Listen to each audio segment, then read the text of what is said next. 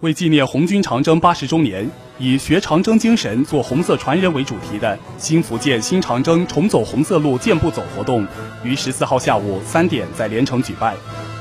本次活动由省委文明办与福建日报社共同主办，福建日报社新媒体中心、省未成年人思想道德建设中心协办，连城县文明委承办。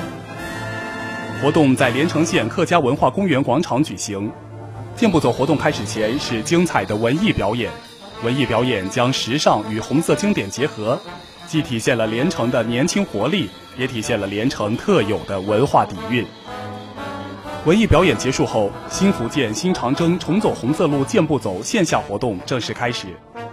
由中共连城县委副书记、连城县人民政府代县长、县文明委第一副主任吕素梅致辞。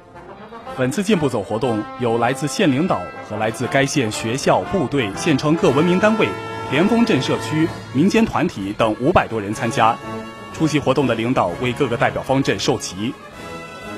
红旗飘飘，健步走活动正式开始。健步走参与者们都身着新福建新长征重走红色路活动纪念服，各方阵精神抖擞，大步向前走，现场井然有序。整个健走路线全程约三公里。本次健步走活动从客家文化公园出发。